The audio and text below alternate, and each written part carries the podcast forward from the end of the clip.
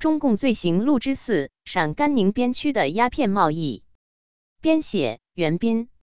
大纪元二零二一年四月十五日讯，在中共编写的历史教科书中，经常可以见到抨击某某地方军阀割据一方、重受大烟、残害人民、罪恶滔天一类的说辞。谁都不会想到，在公开场合对鸦片表现得如此深痛恶绝的中共，在抗战中竟然曾是种植和销售鸦片的超级大户。花篮的花儿香，听我来唱一唱，唱一唱。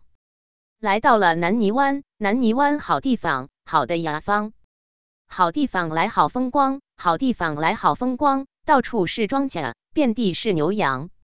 许多中国人都很熟悉郭兰英演唱的这首《南泥湾》，他以动人的旋律歌颂了中共自称的延安大生产运动，曾在长达半个世纪的岁月里唱彻中国大陆。然而，善良的人民却压根不知道。那花篮里飘出来的竟是罂粟的香味，因为三五九旅在南泥湾种的主要不是粮食，而是鸦片。由于种植和贩卖鸦片实在不是什么体面光彩的事情，所以中共当年统一将它称为土特产。这种土特产交给山西、河北的八路军经营时，则一律称之为特品或特种物资。一南汉城的三把火。一般认为，从一九四零年冬开始，皖南事变前后，国民党政府就停止给八路军发军饷。用毛泽东的话说，蒋委员长不给我们开饭了。那时，整个陕甘宁边区穷到没有饭吃、没有衣穿的地步。毛泽东情急之下，将南汉陈伟为陕甘宁边区财政厅长兼边区参议会秘书长。南市长印后，就新官上任三把火。立即扭转了边区的财政窘境。第一把火是纠正片面施行人政的做法，组织征粮工作团下乡，让老百姓把手里的粮食自愿的交上来。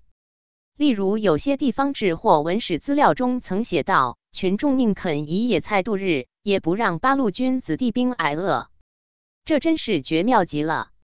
第二把火是趁日伪军控制山西及苏北的迟盐产地之际。集中收购陕甘宁地区迟盐产地的民间产盐，同时组织部队打盐，然后将盐价提高一倍。山西方面的国民党部队不同意这一价格，南市便下令不准外运，直到国民党部队的库存告罄，边区政府自然发了一笔盐财。第三把火便是由边区政府统一进行所谓的土特产及鸦片经营。边区政府里一直有人反对经营这种生意，有几位老同志还给毛泽东写了两封信，隶属经营土特产的弊端。另外，西北局的一些领导，包括司令员高岗在内，也都是这个意见，宁可饿死，也不能做这个买卖。为此，毛泽东又召见南汉臣，要他做群众和干部工作，称这是为了抗日和革命，为此必须牺牲一切。有了毛泽东的支持，南汉臣便依靠经营土特产筹措到钱财，用这些土特产从国民党地区交换过来革命所必不可少的军用和民用物资。一般认为，贩卖土特产的收入要占到边区财政收入的半数以上，个别时候要占到三分之二左右。仅一年的功夫，鸦片就解决了中共的困难。一九四三年二月九日。毛电告周恩来，边区财政难关已度过，现党政军积蓄资产值边币五万万以上，合法币二万万五千万以上。这个数字六倍于陕甘宁边区一九四二年的政府预算七千九百万元。据苏联人一九四三年估算，中共卖了四万四千七百六十公斤鸦片，价值二十四亿法币，相当于今天六亿四千万美金。到一九四四年。用谢觉哉的话说，中共很富了，而这无疑是由特货来的。南汉臣因扭转边区财政状况，功不可没，而得到毛的特别器重。一次，江青见到南汉臣夫人王友兰，曾拍着他的肩膀，竖起了大拇指，说：“你的爱人真行。”毛主席夸奖他，说他是这个。中国掌权后，南汉臣因有此救党大功。被任命为中国人民银行首任行长之职。二、莫斯科特派员日记中的有关记载。塔斯社记者、莫斯科驻延安的特派员彼得·弗拉基米若夫尤在他的延安日记里对延安的鸦片交易有详细的描述。他在延安日记里写道：“到处在做非法的鸦片交易，例如在茶陵，远在后方的一二零师部拨出一间房子来加工原料，制成鸦片后就从这里运往市场。政治局已经任命任弼时为鸦片问题专员。”当彼得问及毛泽东，特区的农民往往由于非法买卖鸦片受到惩办，而现在甚至是共产党领导的军队与机关也在公开的生产鸦片，这到底是怎么一回事？十毛没有吭声，一旁的邓发代毛回答说：“从前特区只是把盐和碱运往国统区，我们一挂挂大车满载着盐出去，带回来的钱袋却是瘪的，而且还只有一个钱袋。”现在我们送出去一袋鸦片，就能够带回满满的一车钱。我们就用这些钱向国民党买武器，回头再用这些武器来收拾他们。下面的几段均摘自延安日记。中共政治局甚至批准要加强发展公营的鸦片生产和贸易，要在一年内为中央政府所辖的各省的市场，叫做对外市场，至少提供一百二十万两的鸦片。鸦片的事情，就是说罂粟的种植与加工，大部分将由部队来做管。贺龙的一二零师所在地是最主要的提供鸦片的地区，这个师已长期做这项生意。毛泽东同志认为，种植、加工和出售鸦片不是件太好的事情。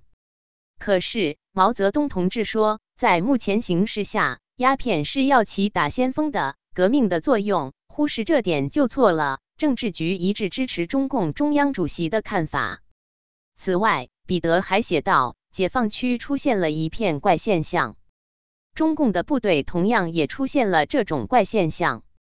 他们全都在尽可能的与沦陷区的日军做生意。实际上，晋西北各县都充斥着五花八门的日货，这些日货都是由沦陷区日军仓库所直接供应的。从彼得的日记来看。”鸦片的种植地区除了陕北外，晋西北也是个很重要的产区。主要还是因为这些根据地比较偏僻，日本人也来打扰的少，便于进行秘密、成规模的生产。其他一些根据地由于情况比较复杂，相对少一些，也不能说没有。比如后面附件里的就是冀鲁豫边区的，国民党档案中也曾提起这些根据地也有此行径。三。国民政府档案中的有关记载，鉴于鸦片的销售对象主要是国统区，不能不引起国府各有关官员的注意。下面是从国民政府档案中摘录的一部分有关记载目录概要：一九四零年十月二十九日，朱家骅、徐恩曾报告山西共党合作社公然售卖鸦片等情。一九四一年七月十六日，第四十二军军长杨德亮报告。中共破商人贩卖烟土。一九四二年七月十二日，财政部公债司抄送中共于陇东摊派公债、贩运毒品等情报函。一九四二年七月二十一日，傅作义第八战区副司令长官报告：中共以重鸦片筹饷为由，拒绝国军派队巡查。一九四二年七月二十八日，中央文化驿站榆林分站主任王廷林报告。共党在晋西北广种鸦片情形。一九四二年九月十八日，朱绍良第八战区司令长官报告：中共在陕甘善征盐税及禁止法币流通与倾销鸦片。一九四二年十月二日，四十二军军长杨德亮报告：中共关中分区以鸦片抵发新饷，每人二两。一九四二年十月四日，朱绍良报告：中共于陇东推销鸦片。以庆阳之驿马关及河水之西华池为中心，分设土高店。一九四二年十二月四日，傅作义报告中共与日军进行交易的情形。一九四三年十二月十八日，朱绍良报告中共当前运销鸦片及强迫人民种植情形。一九四四年三月二十五日，傅作义报告中共令积极推销烟土。一九四四年四月四日，朱绍良报告，中共于河水西华池设烟土公司，大量倾销鸦片。一九四四年四月四日，朱绍良报告，中共在绥德广种鸦片，并公开出售。一九四四年十月十八日，河南省主席兼警备总司令刘茂恩报告，中共在豫鄂皖边区强迫人民种植鸦片。一九四五年五月三十日，顾祝同。第三战区司令长官报告：中共于浙西擅设出口税局，并大量种植鸦片。四谢绝灾日记中的有关内容。如果有人不相信国民党方面的报道或者外国人的记载，那么在负责边区政府事务的谢觉哉老先生的日记里，倒可以提供一个佐证。谢在日记中把鸦片一律称为特货。下面摘录几条关于特货的情况。一就是特货一项得的法币占政府收入进购之用。一九四四年一月十八日，从这里可以看出，仅特货一项的收入就足够边区政府的支出开销了。二特货多边币少，将来不得了，边币收回，特货跌价，买特贷的不得了。一九四四年三月十二日，特货之多，都到了跌价的地步。三领导机关发动一件事。必须十分考虑周到，常常一小步差错，在群众中可闹出大乱子。特货内销及其一例。一九四四年三月十四日，特货内销该不是指就地卖给当地群众吧？难怪会出大乱子。四，据调查，边区内存的法币不下二万万元，无疑是由特货补足普通物品入超而有余来的。一九四四年四月九日。出售特货的收入减去购货开支，还有大量顺差，竟不下两亿元。